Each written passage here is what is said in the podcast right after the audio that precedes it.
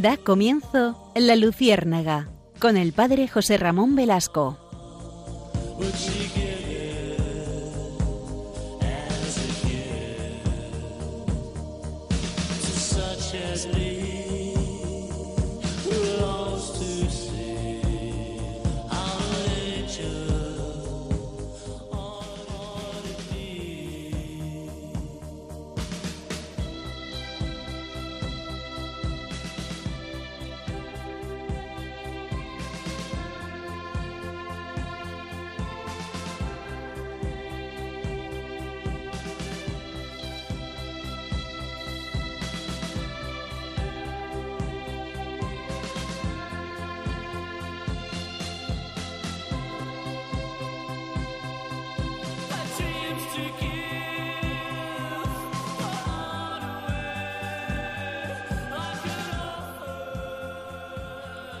Corría el año de 1517.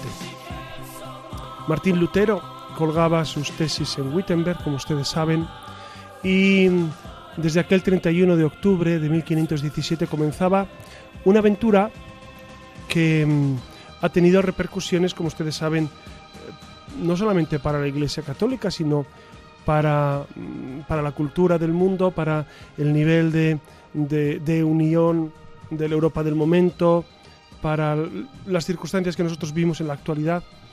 Es un tema que siempre está en nuestro corazón, porque es una división, como ustedes saben, una división dentro del seno de la Iglesia. Hubo otro cisma ya eh, importantísimo en el siglo XI con Focio Celulario, con, con el cisma de, famoso cisma de Oriente, cuando Constantinopla se separó de, de Roma a grandes líneas.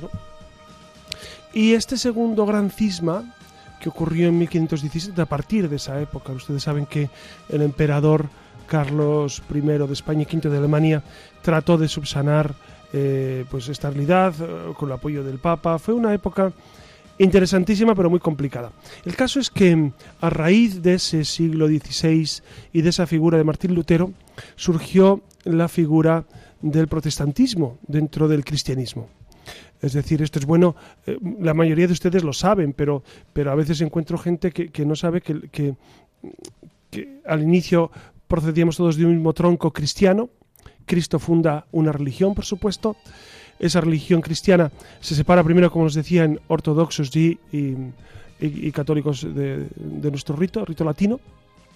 Y después esa segunda gran escisión de los protestantes que siendo cristianos, siendo cristianos, pues no aceptan eh, precisamente eh, cuestiones esenciales para nosotros, que es eh, la mediación humana dentro de, la Iglesia y dentro de la teología. Ustedes saben que Lutero afirma que, que solo la escritura es la fuente de la teología, cuando nosotros, en cambio, durante estos 20 siglos hemos afirmado que no solo la Sagrada Escritura, sino también la tradición y el magisterio son las fuentes del saber teológico.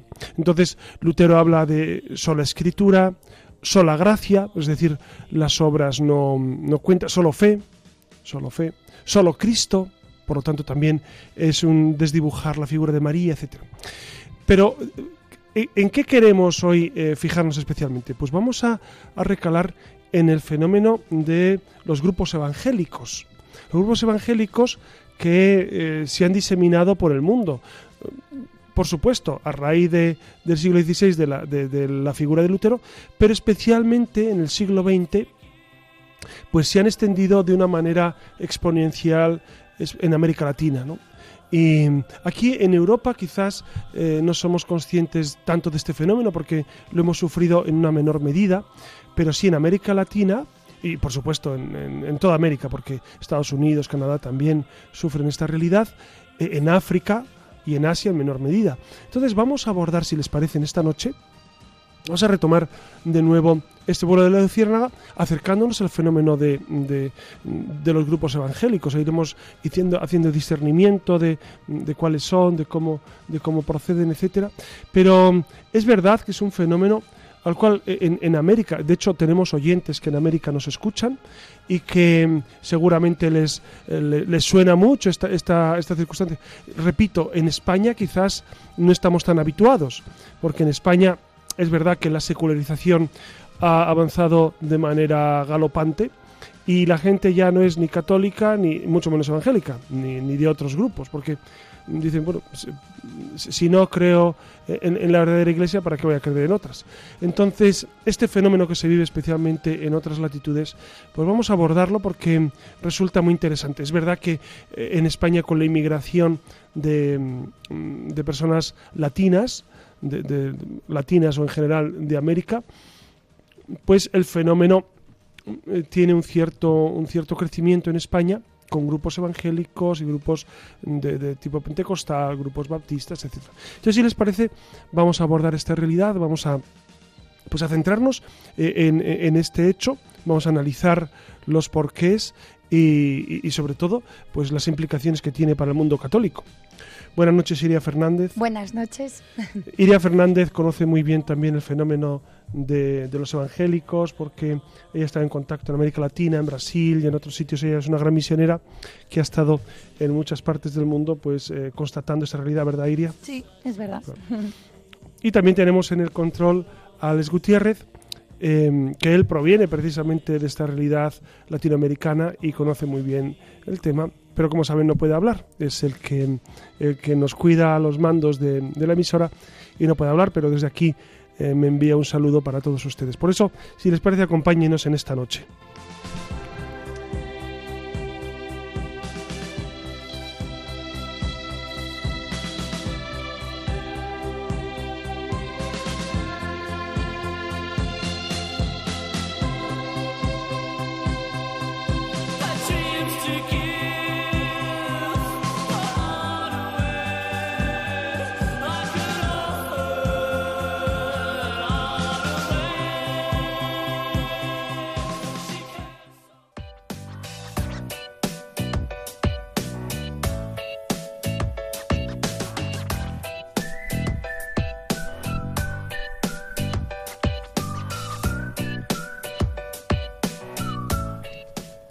Buenas noches de nuevo. Ya como vienen escuchando, continuamos con, este tema que, hemos considerado titular evangélico. Es un poco en alusión a, lo que todos ustedes conocen como el evangelicalismo o el protestantismo evangélico. Y se trata, como saben, de un movimiento dentro del cristianismo protestante. Son en verdad una variedad de iglesias con distintos orígenes, creencias e incluso formas de organizarse y, sin embargo, coincides coinciden todos en las ideas que dieron comienzo a la Reforma Protestante, encabezada, como saben, por el fraile alemán Martín Lutero contra la Iglesia Católica Romana. Hay protestantes, hoy, hoy por hoy, los protestantes y los católicos guardan diferencias importantes. Los evangélicos creen en la experiencia de nacer de nuevo cuando se recibe la salvación o en la autoridad de la Biblia como revelación de Dios a la humanidad ya saben, ¿no? Los vamos a ir desglosando luego a lo largo del programa. Lo cierto es que hay unos 630 millones de fieles en todo el mundo, sobre todo, como decía José Ramón, en América Latina, donde más han ido aumentando. Iria, este dato, este dato a mí me parece muy relevante. Eh, el número de... Mm, seguramente 630 millones no son solamente evangélicos, sino todos los mm. grupos protestantes, ¿no? Pero dense cuenta, para que nos hagamos una idea, que más o menos, según las últimas estadísticas, somos unos 1.400 millones de cristianos. Entonces, eh, un porcentaje grande, eh, más de un tercio, pertenecen a estos grupos protestantes, etcétera, lo cual eh, es muy significativo para que vean la dimensión de esta, de esta realidad. Su origen fue hace más de 500 años, producto del descontento de ese monje alemán que hemos citado. Lutero, sin embargo, hoy son una diversidad de organizaciones, con distintas tradiciones y creencias, luteranos, anglicanos, metodistas, pentecostales, presbiterianos y bautistas se encuentran entre sus filas desde los orígenes hasta el día de hoy. De esto es de lo que vamos a hablar esta noche. Ya ven que cargadito viene el programa, así que estén atentos y abran bien los oídos que comenzamos.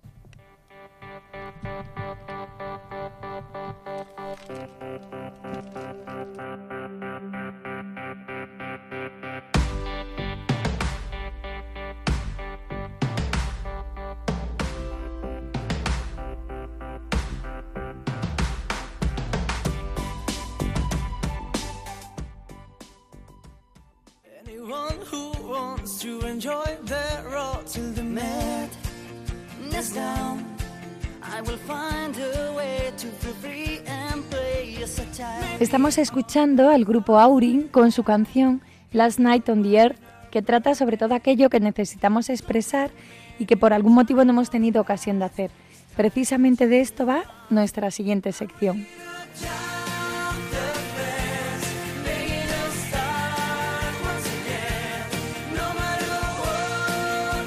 Y antes de preguntarle al padre José Ramón Velasco por algunas de nuestras inquietudes, nos vamos a detener brevemente, brevemente en, unos apuntes que tienen que ver con este tema y arrancamos con un breve repaso de las principales creencias de los evangélicos para entender un poco todo lo que nos une y también lo que nos separa. Pero en lo primero que nos tenemos que detener es en el término evangélico, que, bueno, como saben, en origen era utilizado solo como un adjetivo derivado de la palabra evangelio. En español, evangélico tiene dos raíces, tiene sus raíces etimológicas en, el latín evangelicus y este término engloba a iglesias y creyentes herederos de la tradición cristiana instituida por la Reforma Protestante del siglo XVI y sus posteriores avivamientos, por lo que incluye a la mayoría de las confesiones de la fe eh, cristiana, excepto la católica, la Iglesia Ortodoxa y también la Iglesia Copta. Durante la Reforma, los teólogos protestantes acogieron el término en referencia a la verdad del Evangelio. Sin ir más lejos, fue el propio Lutero quien hacía referencia a eso de la Iglesia evangélica para distinguir a los protestantes de los católicos. Él fue el primero en utilizarlo. Algo así como un sinónimo de lo que entendemos por el protestante tradicional. Hace apenas dos años que se han celebrado los 500 años del nacimiento del protestantismo en Alemania, que es donde nació la Reforma Protestante, donde hasta no hacía mucho imperaba eh, pues cierta hostilidad entre los católicos y los evangélicos. Hace 500 años...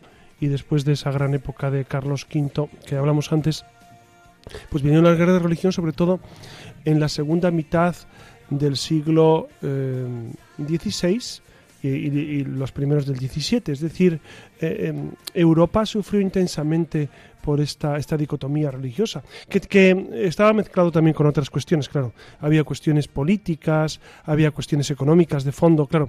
Eh, a veces cuando se dice que la religión ha provocado estas dificultades, bueno, hay que, hay que tomarlo con mica salis, como diría mm, San Pablo, con un poquito de sal, porque, porque no es del todo cierto que las religiones son, eh, son, origen de esas dificultades, o no fueron origen de esas dificultades, sino otros, otros motivos que también estaban, estaban coadyuvados. No olvidemos que el protestantismo que nace en Alemania, pues entronca realmente con un sentimiento alemán que ya en aquel tiempo se daba de una cierta distancia respecto a los países latinos.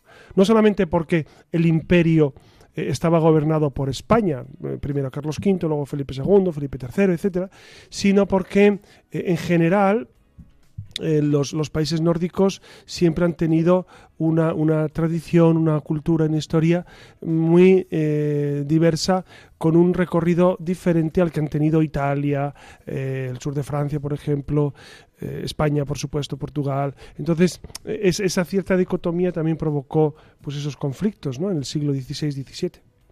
En cualquier caso, vamos a ir al, meollo de la cuestión para entender qué es lo que nos une, eh, que en el fondo no es otro que Jesucristo y qué es lo que nos separa para mm, poder entender un poquito mejor de dónde viene este movimiento y hasta dónde quiere llegar que, bueno, como habrán descubierto en las últimas elecciones, si han estado al tanto de Brasil o en Argentina o incluso en los mismísimos Estados Unidos, eh, el grupo de los evangélicos, eh, este sector que al final es bastante numeroso, es una problemática que está a primera orden del día en cuanto a cuestiones políticas se refiere. Y sin entrar a juzgar, sin opinar siquiera, bueno, pues vamos a, a ver qué es lo que defiende la Iglesia evangélica. Eh, primer escollo insalvable es lo que tiene que ver lo que afecta a la Biblia. El catolicismo y el protestantismo tienen visiones diferentes de la significación de la Biblia y la autoridad que emana de ella. Para los seguidores de Lutero, la Biblia es la única fuente de revelación divina y para nosotros los católicos, además de las sagradas escrituras, también la tradición católica romana es vinculante para los creyentes. ¿No es así, José Ramón? El tema de la Biblia para los protestantes, ¿no? Que para nosotros tenemos, vamos, bueno, e-, es, bueno recordar, Iria, que eh, Lutero, Martín Lutero, era experto en Sagrada Escritura. Y entonces él era un monje agustino, sabía muchísimo de Biblia, por supuesto, y, leía con fruición a San Pablo, era, era un, apasionado de la lectura de San Pablo. Entonces, él, él lo que hace es em, aceptar la Sagrada Escritura como única fuente de, la teología, del discurso teológico, y rechaza, por supuesto, la tradición y el magisterio. Entonces, eh, él admite la libre interpretación de la Sagrada Escritura. El, mundo, el mundo ortodoxo y el mundo católico, por supuesto que, que mm, está entroncado con la interpretación de la escritura que hacen los primero los padres apologetas, los santos padres, después toda la teología que durante 20 siglos ha ido interpretando la escritura. Entonces nosotros los católicos interpretamos la escritura a la luz de la iglesia. Los protestantes, según lo que, lo que Lutero propone, tienen una interpretación libre. Claro, aquí hay que tener mucho cuidado y en un programa así, pues es difícil resumir lo que supone el protestantismo, porque ha habido tal cantidad de, grupos protestantes que han surgido que, que no, no, no tenemos la capacidad de analizar cada grupo pero están, como decía antes, evangélicos, pentecostales, adventistas, baptistas, etc. Entonces, son distintos grupos que, han ido derivando, algunos entroncados con otros, em, y, es verdad que para hacer un análisis certero, pues necesitaríamos más tiempo. Aquí simplemente damos las grandes líneas de interpretación, sobre todo precisamente ese mundo evangélico que, que tantos adeptos va adquiriendo en América. Católicos y protestantes tenemos también una visión diferente de la esencia de la Iglesia misma. La Iglesia católica es la única verdadera de carácter universal, dirigida, ya saben, eh, por el Papa. Para las iglesias emergidas de la Reforma no existe una única iglesia evangélica, sino miles de iglesias con diferentes denominaciones a lo largo del mundo y de la historia. Para nosotros la iglesia es una católica, apostólica y romana. Y no solo eso, recuerden la iglesia como madre y maestra da normas para ayudar a los cristianos a cumplir y vivir mejor los mandatos de Dios. ¿No es así, José Ramón?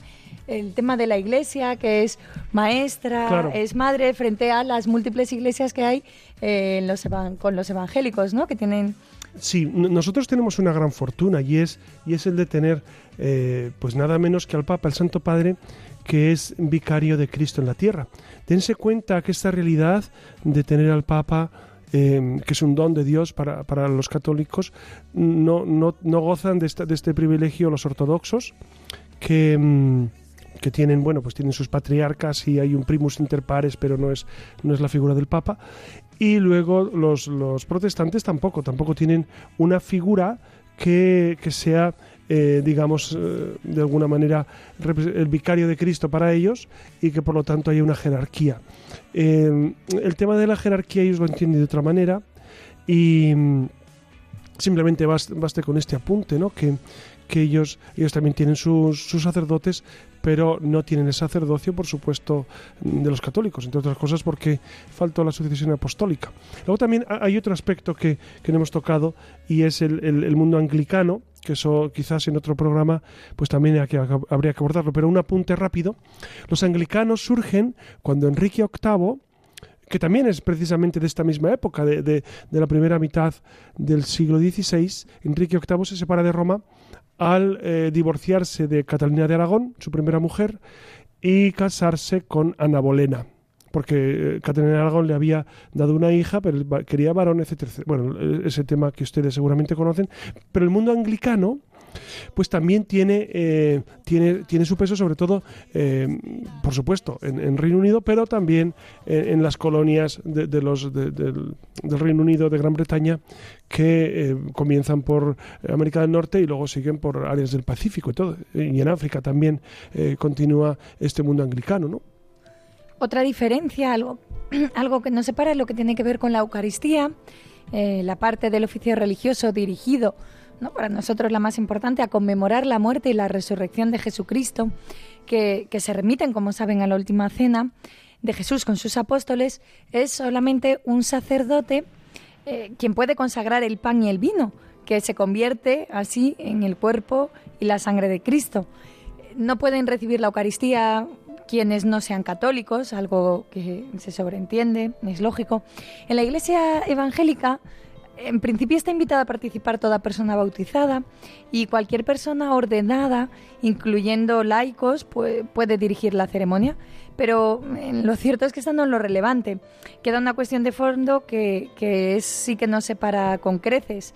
Nosotros, los católicos, vemos en este rito mm, la permanente repetición del sacrificio de Jesucristo, estamos hablando de la Eucaristía, mientras que los protestantes lo conciben solo como una forma de recordar su muerte y su resurrección. Claro, para, para Lutero y para los protestantes, bueno, también habría que distinguir, estamos haciendo un, resumen demasiado, demasiado breve, pero, pero no todas las confesiones, no todos los, los grupos protestantes lo viven de la misma manera.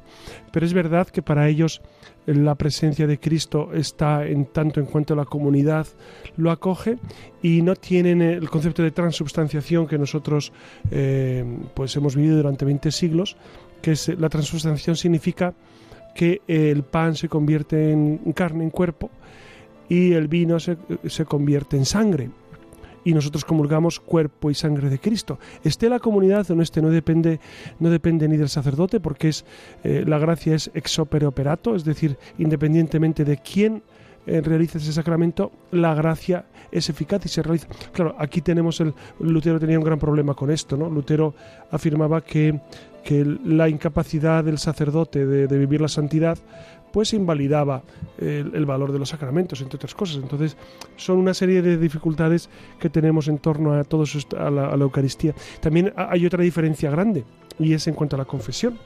Exacto, los sacramentos. En la Iglesia Católica ya saben que, que, nosotros contamos con siete sacramentos, el bautismo, la confirmación, la Eucaristía, la confesión, el matrimonio, la ordenación sacerdotal y la unción de enfermos. Y es a través de estos sacramentos donde Dios actúa. Para las iglesias evangélicas eh, solo hay dos sacramentos, el bautismo y la comunión. Eh, bueno, la Iglesia Evangélica Luterana suma también a ellos la confesión. Eh, los evangélicos entienden que el resto de los sacramentos, en efecto, son solo rituales, actos rituales simbólicos. Claro, porque precisamente, por ejemplo, la confesión, que en realidad la confesión, eh, bueno, tú, hablabas de algunos grupos que, admiten un cierto tipo. Le repito que como, eh, como hay libre interpretación de la escritura, pues los grupos han ido surgiendo con diferentes carices y diferentes perspectivas. Pero eh, es coherente Lutero y el protestantismo al decir que como la mediación humana está, está del todo corrompida, entonces, el sacramento de la penitencia o reconciliación, pues lo tienen ellos muy mermado, es decir, no, no, no tienen esa praxis que los católicos usamos de confesar los pecados a un sacerdote y recibir la absolución. Para ellos eh, es Dios mismo el que, el que perdona los pecados directamente y entonces eh, de alguna manera pues tienen esa, eh, ese hilo directo, esa relación directa con Dios que les perdona los pecados.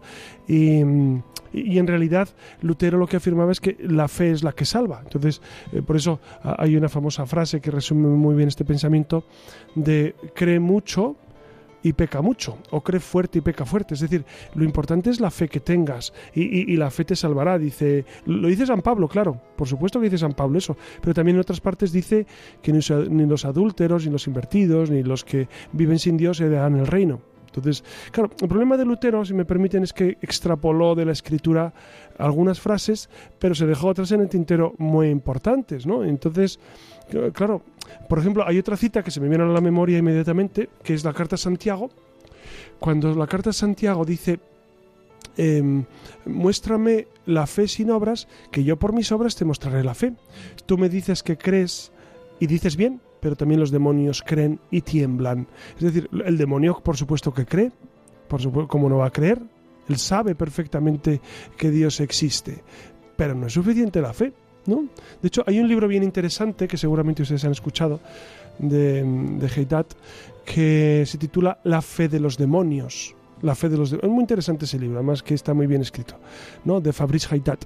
Eh, y, ahí explica cómo, efectivamente, eh, los demonios tienen una serie de circunstancias que, que los hacen muy semejantes a nosotros en ese aspecto de la fe, pero no es suficiente la fe. Y por último, y no menos importante ni mucho menos, es que en la Iglesia Católica nosotros veneramos a María como la Madre de Jesús, como Reina de los cielos. Y además también pedimos y tenemos devoción por, nuestros santos y santas que, son mediadores. Los evangélicos no aceptan esta visión por no tener el respaldo de la Biblia. José Ramón, la Virgen María.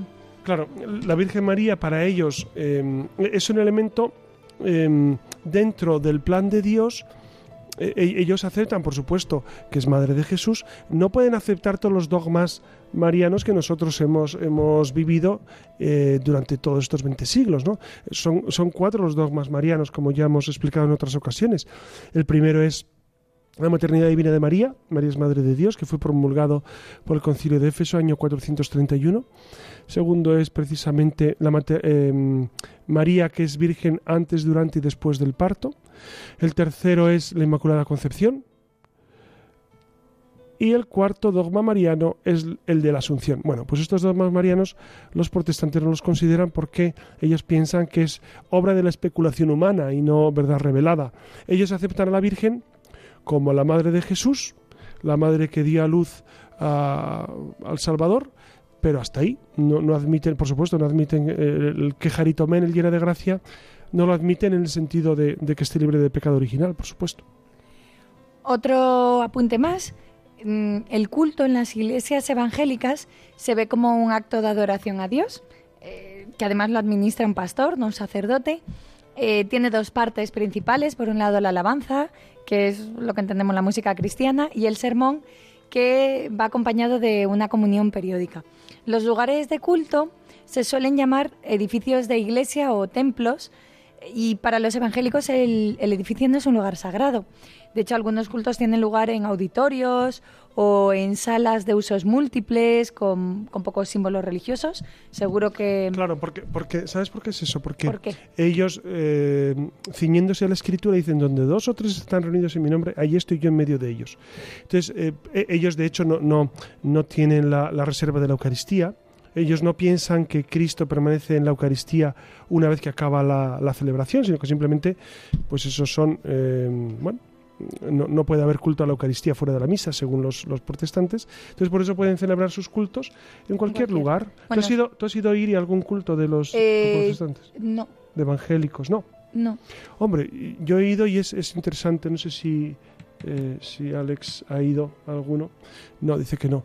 Pero mm, yo sí he ido y, hombre, lo que tú dices está, está muy bien, muy bien dicho, porque es verdad que tienen, tienen mucha alabanza, mucha música y, luego eh, también eh, usan mucho de esa confraternización, es decir, son, muy acogedores, eh, están siempre pendientes de los individuos que llegan, son comunidades pequeñas, ¿no? Estoy pensando, fíjense, en un, en un barrio de, Nicaragua, que se llama el reparto William Fonseca.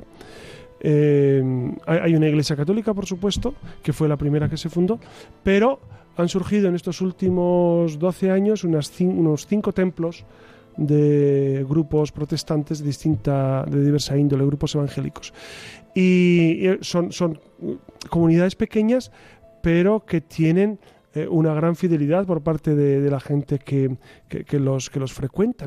Entonces, eh, tienen, como muy bien decías, esa parte de alabanza y también eh, esa predicación, es una predicación que se ciñe mucho a la escritura, es una predicación en muchas ocasiones carismática y, mm, y luego también se insiste mucho eh, en la ayuda a la iglesia sus, al templo de sus necesidades, el diezmo, etcétera. Entonces, claro, tiene una gran ventaja sobre, eh, en el sentido de, organización, y es que los pastores es gente de la, del mismo pueblo, de la misma comunidad, que mm, en general, ¿no? no siempre, pero suelen ser, entonces es fácil que, que una pequeña comunidad tenga un pastor son, son, gente, por supuesto, casadas y que viven su vida y, acceden a ser pastores, aprenden eh, pues los, rudimentos de la teología y así pueden guiar a una pequeña comunidad. Entonces, en ese sentido, eh, lo tienen fácil para proliferar, porque en cualquier parte, en cualquier esquina de, de América, te encuentras una, un pequeño templo protestante y, y, su pequeña comunidad. ¿no? Son, es, además, son, es curioso, pero para ellos la identidad está con su con su comunidad. No, no tienen ese sentido de eclesialidad como nosotros, de universalidad en absoluto. No, no. Eh, ellos lo viven de otro modo, muy distinto. Sí, seguro que han visto por sus barrios, ¿no? Por sus barrios alguna nave industrial. Que Aquí en España lo hay, sí, sí, en, España lo hay en muchos sitios. Incluso en algunas zonas con, con, no con locales, sino con la construcción de templos enormes que han cogido alguna manzana o, Debido además a la comprensión del segundo de los diez mandamientos, los evangélicos no tienen representaciones de, material religioso eh, como iconos o, pinturas en sus lugares de culto. La cruz latina es uno de los únicos símbolos espirituales que generalmente se pueden encontrar en, un edificio, en un auditorio de la iglesia evangélica. Eh, generalmente hay un baptisterio en el escenario del auditorio, que es, también se conoce como santuario, o en una sala separada que es para los bautismos por inmersión. Que entiendo que el hecho de que sean bautismos por inmersión tiene que ver con la Biblia, ¿no? Bueno, es que eh, en, realidad nosotros los católicos lo hacíamos a inicios de la iglesia y se sigue haciendo. no, y, en muchas parroquias se sigue teniendo su lugar de, bautismo, su pila bautismal para introducir a los niños eh, de, manera completa. Lo que ocurre con los protestantes es que ellos difieren el bautismo, es decir, no, no, lo, no lo ejecutan en los primeros meses, los primeros años de, de la vida, sino que dejan que el individuo pues eh, tenga una cierta conciencia y es el momento de bautizar. Y antes de hacerte las preguntas, José Ramón, pues algo que creo que nos preocupa a todos es el tema de la expansión, ¿no? De las iglesias evangélicas. De acuerdo con las cifras de la Alianza Evangélica Mundial, en el 2015, hace cuatro años, pues apenas, bueno, apenas, había 600 millones de evangélicos en todo el mundo. Vamos a hablar de protestantes. Eh, hemos arrancado el programa diciendo que, eran 630, 30 millones en cuatro años. Bueno, en términos de generales, pues para que lo entiendan, uno de cada cuatro. Claro, fíjate que eh, les he dado antes un dato mal al inicio, porque eh, les voy a explicar los números. Eh, es verdad que, estos números Iria y, nuestros oyentes lo tienen que comprender, pues van variando. Pero, yo lo que he encontrado investigando, he encontrado, a ver estos datos que te parecen, Iria, son 1.100 millones de católicos, 1.100 millones de católicos, 800 millones de protestantes, 260 millones de ortodoxos y 28 de grupos cristianos de otra índole, 28 millones. En total, 2.200 millones de cristianos, 2.200. Y es verdad que, que, la progresión, pues por supuesto somos más, somos más que los musulmanes. Eh, hay que decir que pues que eh, nosotros eh, tenemos que seguir anunciando a Jesucristo para anunciar esa verdad, pero es verdad que el cristianismo es la, religión mayoritaria en el mundo, ¿no? Si bien en España hay una iglesia evangélica que aglutina a las demás, hay más de, bueno, hay alrededor de unas 2.000 iglesias evangélicas, recuerden que, que hay muchos grupos, oficial desde 1956, eh, sobre todo a partir de ahí comenzó a coger fuerzas a finales del siglo XIX. Lo que de verdad preocupa es el avance de, de estas iglesias en América Latina, ¿verdad, José Ramón? Que es donde, pues como señalabas, donde han ido proliferando. Y tú que conoces de primera mano la situación al otro lado del charco, en México, supongo, en Nicaragua, que lo has comentado, con los cinco, mm, con las cinco iglesias, cinco comunidades, no sé si puedes ampliar un poco más tus impresiones de cómo los evangélicos van ganando terreno, cómo lo consiguen, ¿no? Porque también existen muchas leyendas negras sobre, sobre esto último, ¿no? Cómo se acercan o cómo... Bueno... Te pongo en un eh, aprieto. No, no, no, no, no, es aprieto, es, es la realidad, e, es lo que, lo que ellos realmente, realmente viven. Y yo lo que he descubierto es que en, América Latina pues hay una gran sed de, de Dios y, y, muchas ganas de, de, encontrarse con Él, ¿no? El, eh, en general, pero, también en Estados Unidos. ¿eh? Estados Unidos es, una, eh, es, un país donde, donde la fe, donde Dios, donde la realidad religiosa se encuentra mm, pues al cabo de la calle.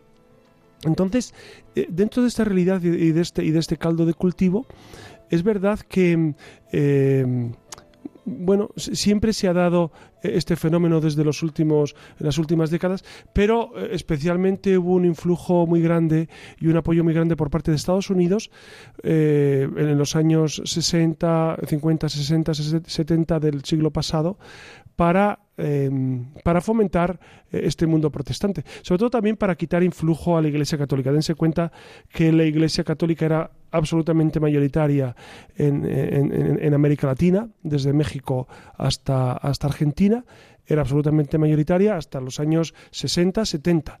Eh, pero por una serie de circunstancias, eh, algunas fundaciones norteamericanas, la Fundación Rockefeller, los Rothschild, etcétera, pues fomentaron precisamente que el mundo protestante pues fuera poco a poco ganando adeptos.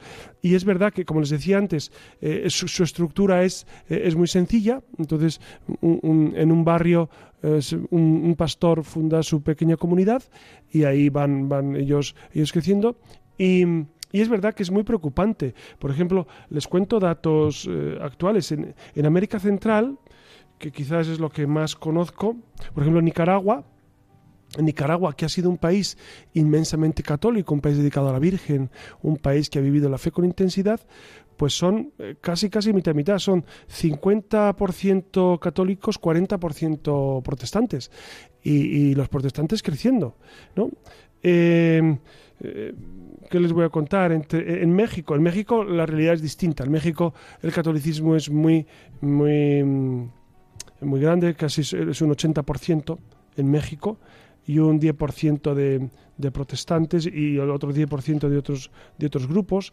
E, en, el resto de Centroamérica, por ejemplo, Costa Rica, en Costa Rica el 60% son católicos, 30% protestantes, pero ya les digo que son datos que a medida que se va revisando, pues va aumentando el número de, protestantes. Y esto nos debería, nos debería suscitar preguntas y, nos deberíamos cuestionar los católicos, pues cómo estamos eh, anunciando a Jesucristo y la verdad de Jesucristo en estos lugares. Claro, por ahí va la segunda pregunta, José Ramón, que qué es lo que define a un evangélico, ¿no?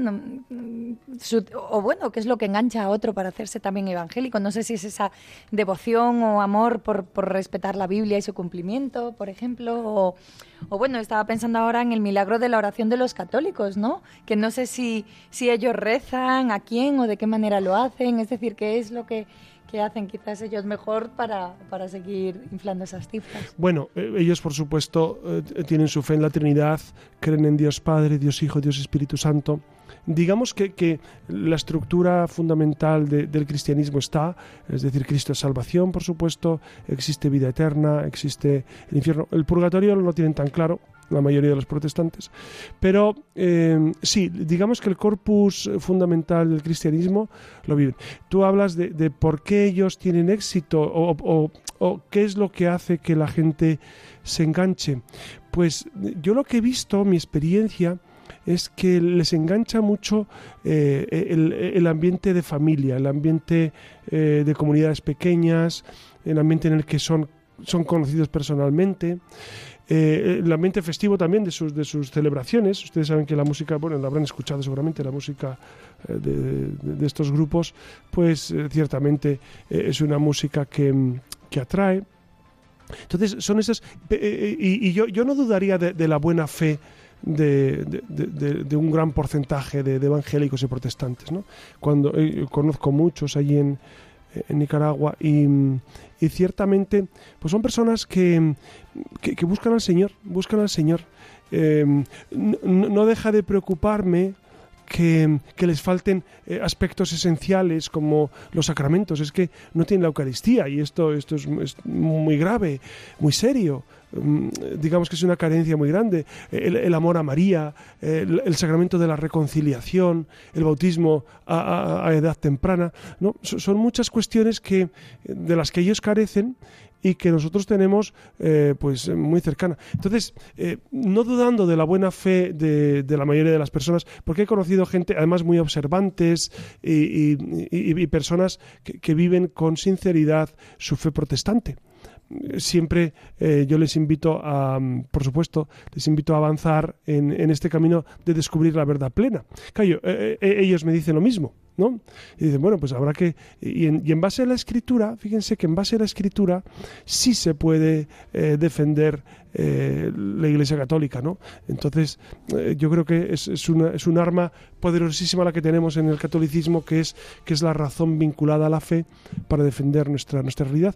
Y me sorprende el mundo protestante, porque es verdad que tiene muchos adeptos y crece más rápido que el mundo católico. Por lo menos eh, en estos países que les he mencionado está creciendo más rápido. Y algo que preocupa a veces a alguno, algún que otro oyente que es el tema de que las mujeres pueden ser sacerdotes, sacerdotisas protestantes. Eh, en, algunas, en algunos grupos. que a qué se debe que en la iglesia esto no ocurra, en la iglesia católica y en cualquier caso, ¿se consagran para el sacerdocio? No, ¿verdad? Mira, e, el, sacerdocio eh, no, se puede entender como lo entendemos en el catolicismo, ¿no? E, el, sacerdocio católico brota de Cristo, sumo y eterno sacerdote, que en la última cena instituye eh, esos dos sacramentos esenciales, sacramento de la Eucaristía y el sacramento del sacerdocio. Eh, Juan Pablo II ya dijo que precisamente porque la Virgen María no fue invitada a ese, a ese sacerdocio ministerial, eh, y otras mujeres que seguían a Jesús, pues las mujeres en el mundo católico no, no, tienen el acceso al sacerdocio y esto es doctrina de fe definitiva.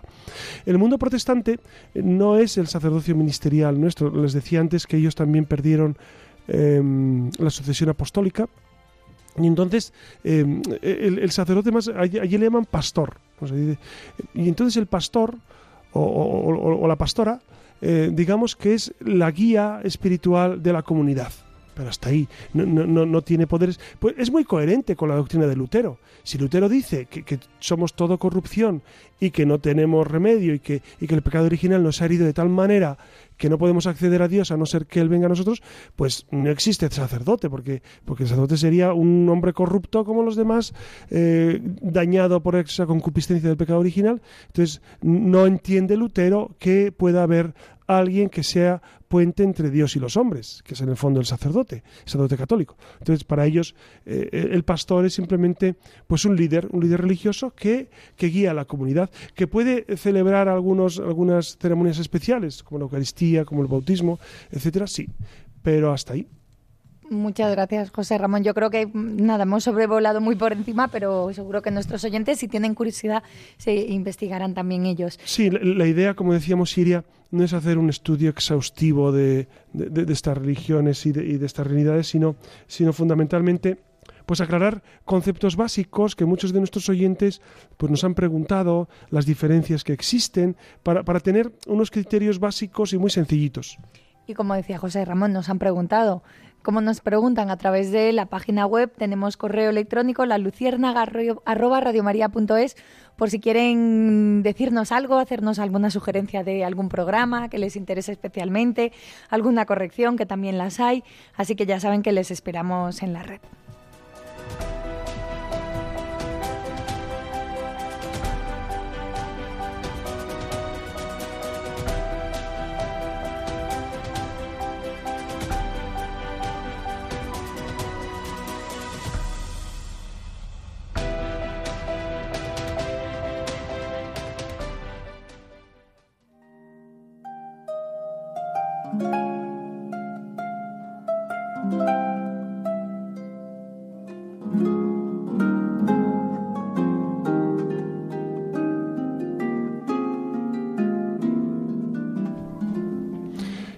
En algunas ocasiones, al hablar de, del mundo protestante y de Lutero sobre todo, pues se han hecho afirmaciones, eh, digamos, no fundadas en, textos históricos contrastados. Por ejemplo, hay una de ellas que a mí siempre me sorprendió, y, la he investigado porque, porque siempre me, cautivaba esta idea. Eh, yo, cuando era joven y estaba estudiando, escuché en una ocasión que, que Lutero había muerto siendo católico. Y esto a mí siempre me sorprendió mucho, ¿no? ¿Cómo, es posible? Pero eh, lamentablemente indagando sobre el tema, sobre todo, hay un gran autor que para mí ha sido eh, un paradigma de, de, historia seria, ¿no? de, estudios historiográficos profundos, que es em, Ricardo García Villoslada. Este era un jesuita que por supuesto clase en la Gregoriana en Roma, eh, yo lo llegué a conocer, ya mm, en su edad anciana, y, escribió libros esenciales sobre... Escribió uno, uno fundamental sobre San Ignacio de Loyola, que es, eh, historiográficamente es muy bueno, yo creo que es de lo mejor que existe, y también otro sobre Lutero. Y en el libro de Lutero, pues él, él refiere que, que, en absoluto eh, sus últimos momentos fueron de, de, conversión, al contrario, más bien eh, murió lleno de odio hacia el Papa y hacia la Iglesia. Eso fue su, eh, su, su, constante hasta el, último, hasta el último momento. Por ejemplo, hay una frase que dice, eh, que no se sabe si, si, la dijo él directamente, pero eh, los biógrafos em, contemporáneos con su muerte sí la escribieron como tal. Em, y ponen en su boca esta frase, yo muero en odio del malvado, es decir, del Papa, que se alzó por encima de Dios.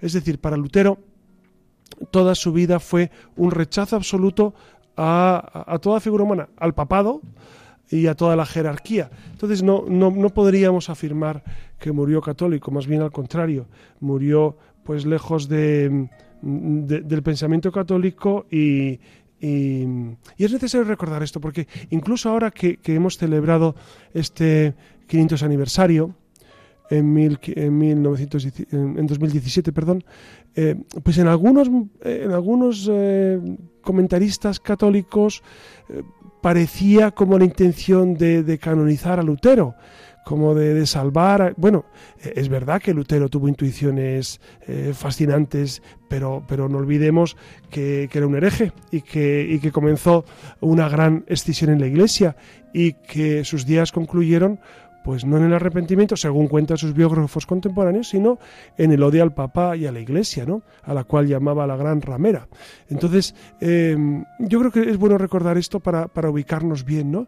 Y, y, para valorar profundamente a nuestros hermanos separados. Saben ustedes que en el concilio, que se dio un gran impulso, no se comenzó el ecumenismo en el concilio, Vaticano II, ya antes había habido muy serios intentos y muy serios acercamientos. Pero el concilio es verdad el concilio es verdad que, que de alguna manera pues quiso impulsar esta realidad eh, y, entonces eh, nosotros ante los hermanos separados, eh, por supuesto, seguimos rezando por la unidad. Ustedes saben que tenemos esa semana en torno a la fiesta de San Pablo Apóstol, el 25 de enero.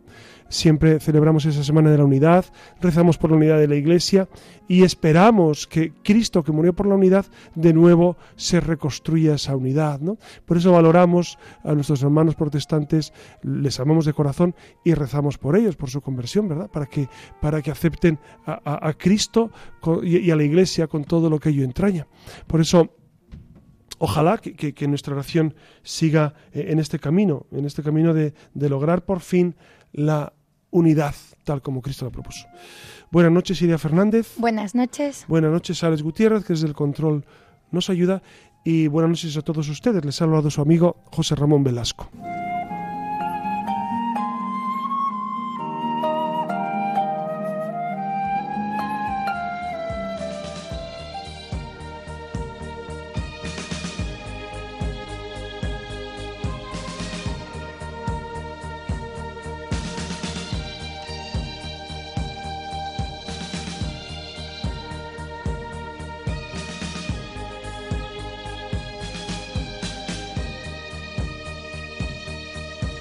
Han escuchado en Radio María La Luciérnaga con el padre José Ramón Velasco.